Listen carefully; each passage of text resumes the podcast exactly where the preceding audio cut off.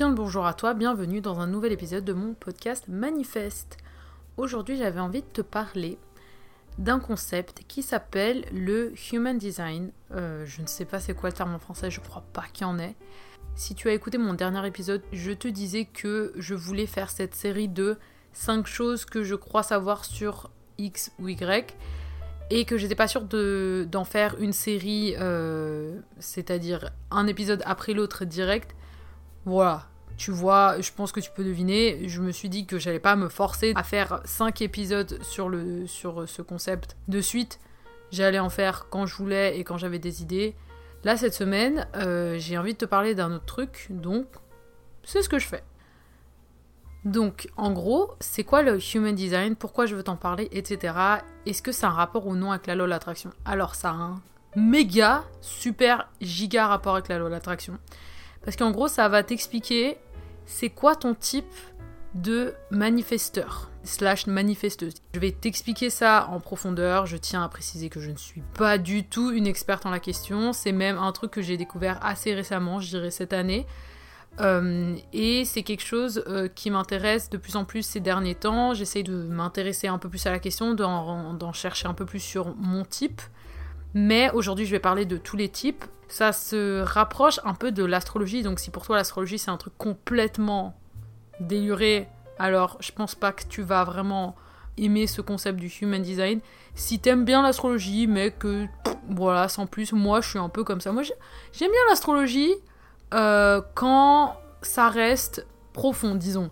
Quand ça part en non mais moi je suis trop une scorpion, c'est pour ça que j'ai trompé mon gars. Non mais ta gueule, en fait vraiment, les gens qui mettent leurs défauts sur le dos de leur signe astrologique à la poubelle. Euh, l'astrologie c'est une science ancestrale qui a une connaissance profonde des astres, c'est extrêmement intéressant, mais malheureusement c'est vraiment trop banalisé de nos jours sur les réseaux sociaux. Donc euh, c'est plus du tout ce que c'était. Enfin, je fais pas la, vieille en mode euh, moi je connaissais ce que c'était. Non, moi je connais les, signes astrologiques des réseaux sociaux de nos jours, bien sûr. Mais je sais que pour être un peu renseigné sur la question, l'astrologie c'est vraiment une science ancienne. Bon, une science, voilà.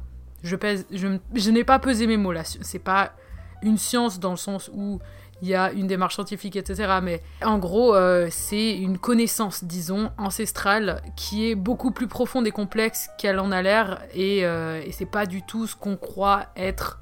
L'astrologie, c'est un truc beaucoup plus complexe. Bref, c'est pas la question.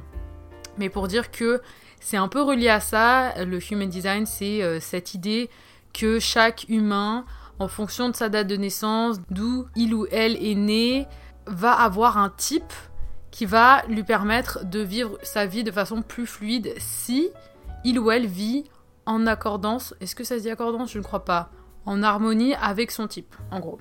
Je tiens à dire que ce n'est pas, bien sûr, je pense que tu peux t'y attendre, ce n'est pas un concept prouvé par quelconque science, bien sûr, comme l'astrologie n'est pas prouvée par la science, mais fait du sens pour beaucoup de gens.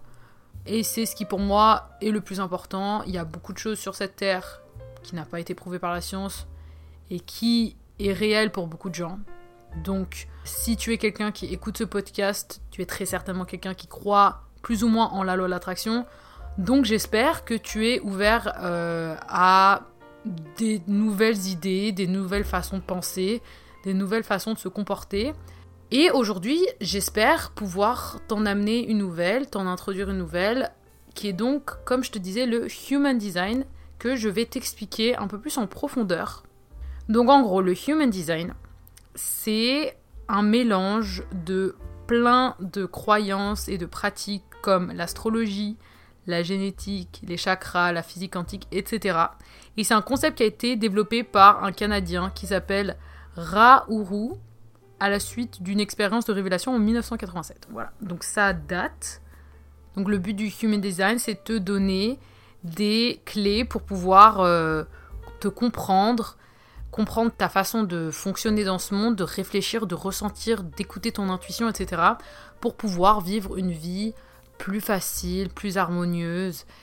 Donc en gros, comment connaître ton Human Design? C'est hyper simple. Je te mettrai un lien en description, mais franchement, tu peux chercher par toi-même. Tu tapes juste Human Design Test sur Google et tu vas trouver direct.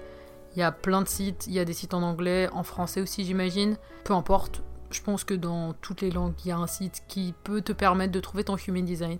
Et en gros, tu vas devoir rentrer ton prénom. Bon, en vrai, je pense qu'on s'en fout un peu, c'est pas vraiment important, mais bon. Voilà, au cas où si ça fausse les tests, mais je ne pense pas. Ton prénom, ta date de naissance, euh, la ville et le pays où t'es né, et ton heure de naissance. Ça, je sais que c'est un truc que souvent les gens euh, ne connaissent pas. Donc euh, voilà, à checker avec ta daronne. Mais c'est assez important. Donc je crois que la minute est pas forcément importante parce que ça fait pas forcément une grosse différence au niveau astral. Si tu connais la minute, ce serait le top, mais si c'est pas le cas, au moins l'heure, euh, ce serait vraiment mieux pour pouvoir avoir un résultat optimal. Donc c'est quoi Fais-le maintenant. Si ça t'intéresse, fais-le maintenant. Comme ça, tu pourras euh, écouter ce que j'ai à dire après ça de façon plus intéressée parce que du coup, tu sauras quel est ton type et du coup, tu pourras écouter mes explications pour ton type. Donc voilà, petite pause. Va faire ton test. Euh, tu peux checker du coup en barre de description, je te mettrai un lien, mais sinon tu peux chercher par toi-même encore une fois. Et reviens, comme ça je t'explique tout ça.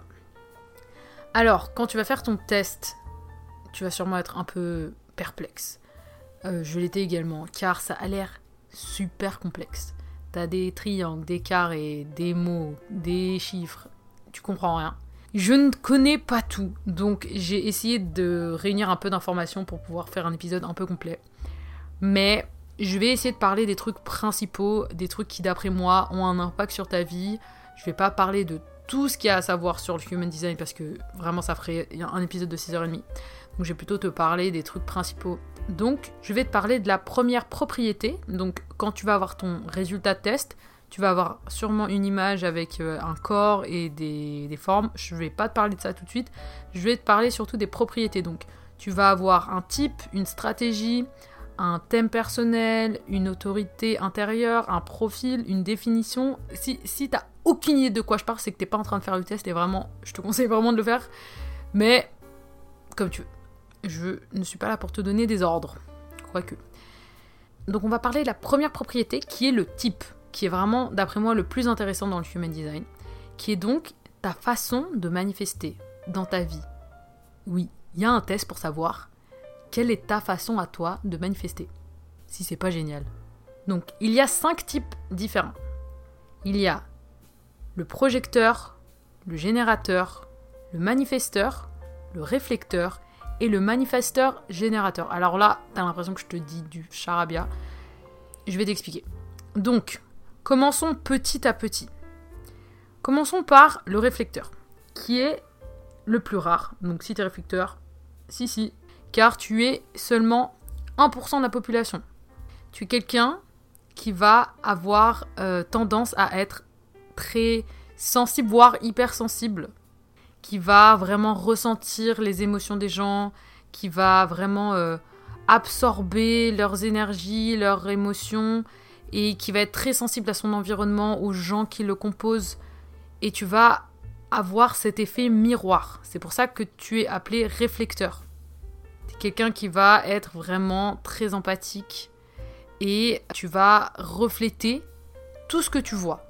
Si quelqu'un autour de toi est triste, tu vas refléter sa tristesse. Et donc, c'est pour ça, encore une fois, qu'on t'appelle un réflecteur. Donc, ça, c'est le premier type. Je vais plus développer plus tard, ne t'inquiète pas. Le deuxième type, qui est le moins commun, c'est le manifesteur, qui fait 9% de la population. Le manifesteur, c'est quelqu'un qui a une très forte énergie, qui est très dans l'action, qui aime le changement dans son environnement, qui c'est un go-getter, tu vois. C'est s'il veut quelque chose, il va y aller, il va faire les choses par lui-même et il va avoir ce qu'il veut par lui-même, il va faire bouger les choses, il n'est pas dans l'attente par rapport à d'autres types. Ensuite, le troisième euh, moins commun, c'est le projecteur. Tu es un peu le psy du groupe, quoi. Tu es la personne à qui on va aller se confier, à qui on va raconter ses émotions. Tu es une personne sur qui on peut se reposer, à qui on peut faire confiance. Et tu as vraiment un talent pour euh, comprendre les autres et euh, trouver ce qui va pas et euh, donner des conseils vraiment qui aident les autres. tu es vraiment bon pour regarder, observer, comprendre et pouvoir ensuite guider les autres. Donc ça, c'est un projecteur. Ensuite, le quatrième, c'est le générateur qui compose 37% de la population, donc c'est le plus commun. Je suis générateur, voilà. J'ai le seum parce que j'aime bien être rare. Mais je ne suis pas un Pokémon rare pour le coup. Les générateurs, c'est ceux qui sont des passionnés, qui perdent complètement le sens du temps quand ils sont en train de faire un truc qu'ils aiment. Ils peuvent vraiment se faire se laisser crever quoi. Quand ils sont en train de faire un truc qu'ils kiffent, ils ont une énergie infinie quand le cœur y est.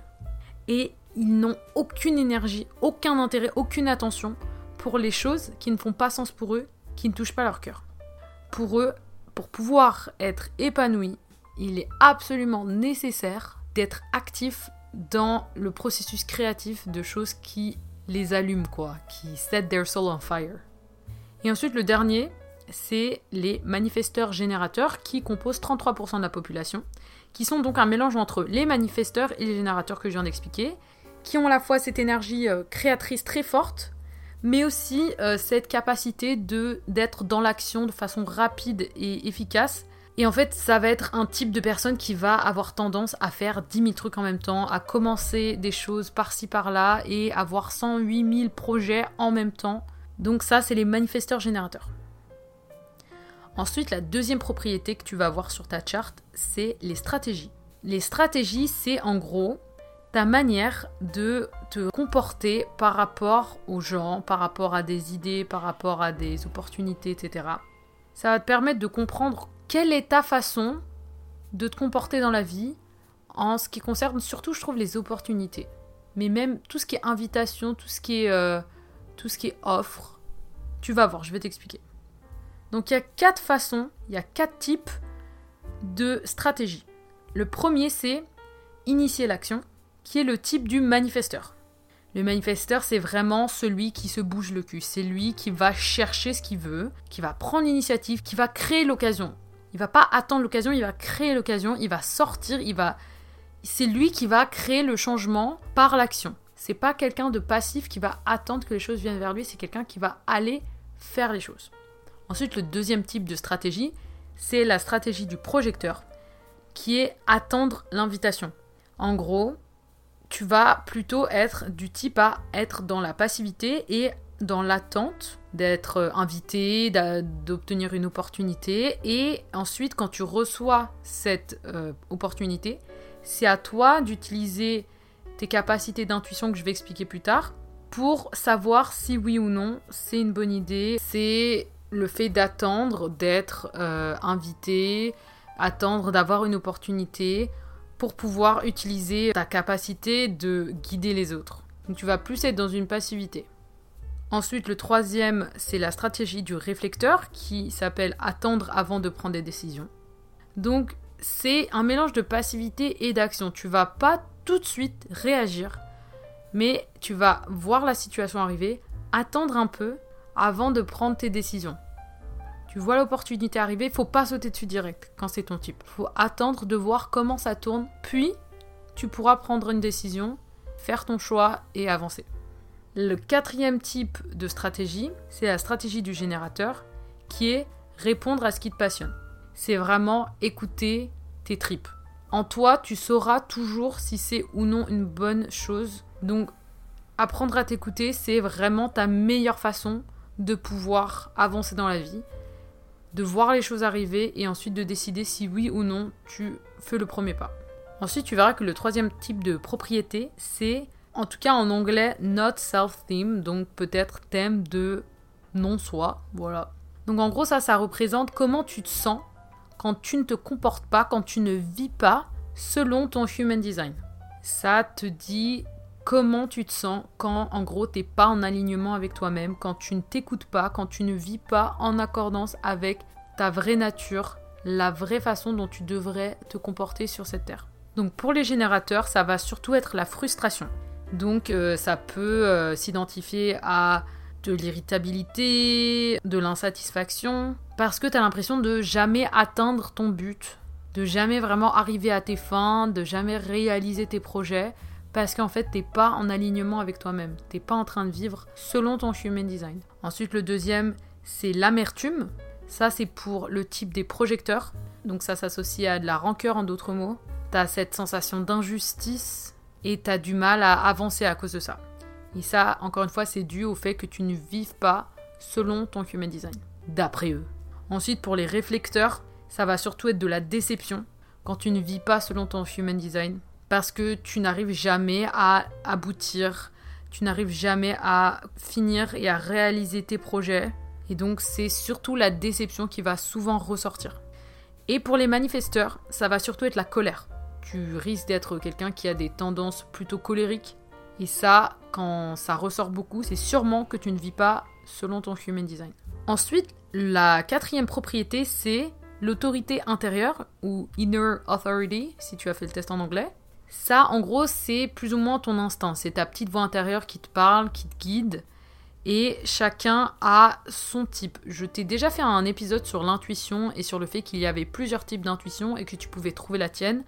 Grâce au Human Design, tu peux savoir quel est ton type d'intuition et pour mon cas, je trouve ça assez juste. Donc il y a cinq types d'autorité intérieure, comme ils l'appellent. Le premier, c'est le sacral. Ça, c'est plutôt des gens qui fonctionnent bien quand ils prennent une décision dans l'instant T, à chaud, comme on pourrait dire. C'est pas des gens qui ont besoin de faire un pas en arrière, de prendre le temps de réfléchir, c'est ils savent. C'est la première chose qui vient, c'est souvent la bonne. Ensuite, ensuite, le deuxième type, c'est l'autorité intérieure émotionnelle qui est reliée au plexus solaire.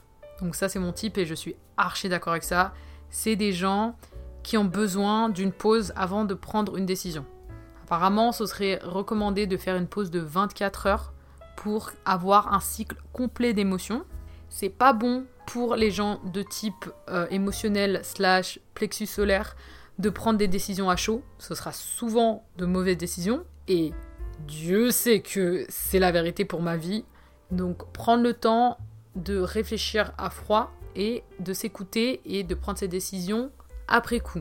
Ensuite, il y a euh, le type d'autorité intérieure appelé splénique, qui est le fait de prendre des décisions instantanées qui sont souvent euh, guidées par ton intuition. Ensuite, il y a le type d'autorité intérieure guidée par l'ego. C'est ton ego qui va te parler, qui a souvent raison quand euh, c'est une question de choix.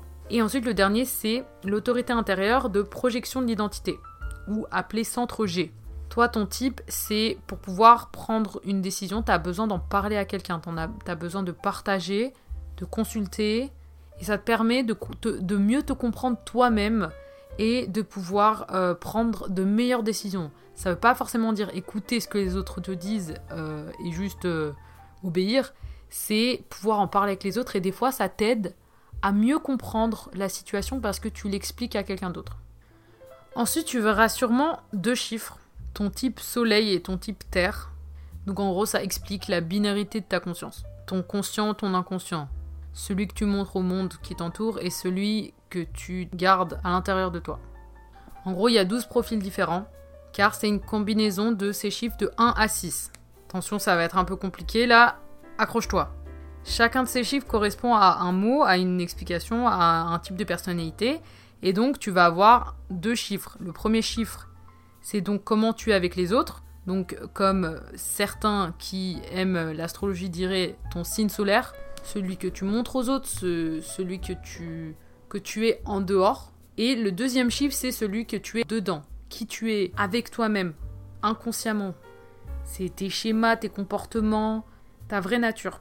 Donc je vais essayer d'expliquer ça de façon assez rapide, pas que ce soit trop long. Mais en gros, je vais te dire le chiffre, je vais t'expliquer ce que c'est, et ensuite toi tu regardes et tu vas comprendre par toi-même.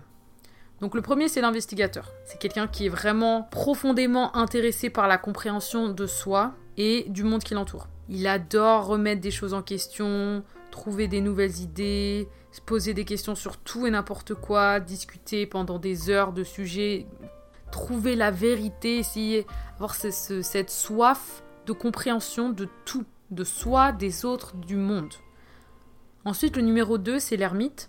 C'est quelqu'un qui a souvent besoin de se retirer du monde, qui apprécie sa propre euh, compagnie, qui a besoin de ça pour pouvoir euh, être paisible.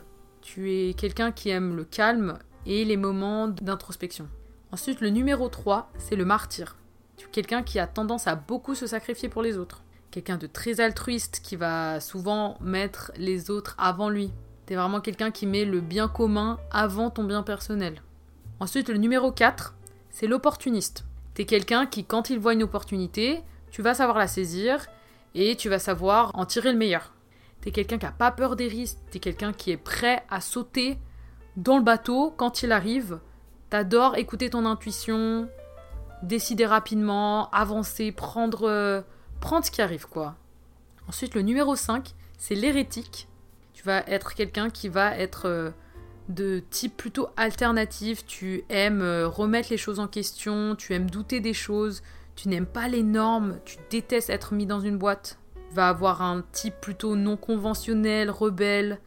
Tu vas être quelqu'un qui est assez téméraire, qui va avoir beaucoup de courage, qui est prêt à se montrer et à exprimer ses opinions, même quand ceux-là vont contre la majorité. Et le numéro 6, c'est le modèle. Le modèle, c'est quelqu'un qui passe par les trois grandes phases de sa vie. La première qui est l'expérimentation. Ensuite, la deuxième, c'est l'intégration. Et la troisième, c'est le partage des connaissances avec sa communauté. Donc, c'est quelqu'un qui aime comprendre, apprendre et ensuite partager avec les gens qu'il connaît et qui apporte beaucoup d'importance à avoir un cercle social fort et loyal. Donc voilà, tu peux re-regarder c'était quoi tes chiffres et euh, tu peux réécouter ce que je viens de te dire pour bien comprendre. Je trouve ça assez intéressant et encore une fois plutôt correct. Bon, je t'ai déjà donné énormément d'informations, je trouve. Il y a encore beaucoup, beaucoup d'autres choses à lire sur un human design comme quelqu'un qui voudrait lire son thème astral. Il y a tellement d'informations que ça peut prendre une journée entière pour pouvoir l'analyser profondément. C'est pas ce qu'on va faire aujourd'hui. En fait, avec cet épisode, je voulais juste introduire un nouveau concept que tu connaissais peut-être pas, ou peut-être en avais entendu parler, mais tu savais pas vraiment ce que ça voulait dire, tu t'avais peut-être pas testé sur toi. Du coup, cet épisode, c'est plutôt une introduction au Human Design, t'apporter ce concept, voilà, t'en fais ce que tu veux, si ça t'intéresse ou non. Tu peux faire plus de recherches sur la question. Moi, euh, je peux pas me permettre non plus de trop trop trop t'expliquer parce que moi aussi j'ai des connaissances limitées, mais euh, c'est quand même quelque chose que je trouve assez intéressant, voire juste fun à faire, tu vois. C'est comme savoir ton signe astrologique et tu t'en fous, tu vois. Je suis balance, je suis scorpion, je suis... On s'en fout. Enfin, si t'es pas quelqu'un qui y croit, des fois c'est juste fun de savoir ce que c'est et euh, de lire des trucs et voir à quel point tu trouves ça correct ou non par rapport à ta personnalité. Donc voilà, je te conseille fortement de faire ce test. Voilà, c'est gratuit, t'as rien à perdre. Euh, peut-être qu'on va te voler tes cookies. Voilà, t'en feras d'autres. Je t'ai parlé seulement de 5 propriétés parce que je trouve que c'est euh, celles qui sont les plus faciles à comprendre. C'est surtout les seules que moi j'ai réussi à comprendre. Il y a vraiment beaucoup d'autres informations. Je vais plus me renseigner sur la question et je ferai peut-être un autre épisode si c'est quelque chose qui vous intéresse. Euh, mais le problème, c'est qu'au bout d'un moment, ça devient un peu visuel et c'est un peu dur, je trouve, d'en parler dans un podcast. Ce que je viens de dénoncer, c'est des choses déjà plus explicables par les mots. Mais après, il y a beaucoup d'images et j'ai pas envie de te décrire une image avec, enfin, surtout aussi complexe, avec beaucoup de formes et de couleurs. Donc, euh, je trouve ça pas forcément logique. Je trouve que si tu as envie de te renseigner sur la question, il y a plein de contenus sur internet euh, plus visuels comme des vidéos ou des articles mais euh, j'espère que ce que j'ai pu t'expliquer, c'était euh, intéressant, que ça a pu faire sens, plus ou moins, et que tu as fait ton test et que tu arrives à mieux te comprendre. Moi, je trouve ça assez intéressant parce que je trouve que ça peut euh, te conforter sur des façons que tu pourrais avoir de prendre des décisions ou de, manifester ou d'agir ou de te comporter avec les autres euh, et, en fait, des fois, tu te rends compte que bah, c'est pas la bonne façon de gérer la façon que tu fais le plus. Oula, attends, c'était pas français. La façon dont tu te comportes, c'est pas forcément celle qui fonctionnerait le mieux pour toi. Et que si peut-être tu essayais de fonctionner de la façon que ton human design te conseille, ça pourrait mieux marcher. Tu peux essayer, t'as rien à perdre. Mais je trouve ça vraiment intéressant. Je trouve aussi que ça peut être un peu déculpabilisant des fois euh, de mal te sentir dans, dans certaines situations qui paraissent normales et en fait c'est juste que c'est pas ta façon à toi de faire, tout simplement. Par exemple, pour le type de manifesteur, il euh, y a des gens qui vont dire que euh, faut aller chercher les trucs, euh, faut créer les opportunités toi-même, faut te sortir les doigts du cul et aller chercher ces opportunités par toi-même, pas juste attendre passivement. Sauf qu'en fait, il y a des gens, c'est juste pas leur nature d'être comme ça. C'est des gens qui savent ce qu'ils veulent, qui vont manifester de façon passive, qui vont juste savoir ce qu'ils veulent, ressentir ce qu'ils veulent et attendre que les choses viennent, ou juste voir les opportunités venir à elles et ensuite ressentir si c'est oui ou non une bonne chose en écoutant leur intuition. Voilà, j'espère que c'était intéressant. Si c'était pas le cas, j'en suis désolée. Tu peux me retrouver sur Instagram, HDDMZZ et sur YouTube, ADA, H-A-D-D-A. Tu peux euh, également euh, retrouver ma boutique Etsy où je vends des petits trucs mignons en rapport avec le podcast et un PDF où euh, j'ai créé des exercices pour pouvoir manifester de façon simple et concise. Merci beaucoup de m'avoir écouté, j'espère que c'était intéressant. Et nous, on se revoit la semaine prochaine pour un nouvel épisode de mon podcast Manifeste. Bye bye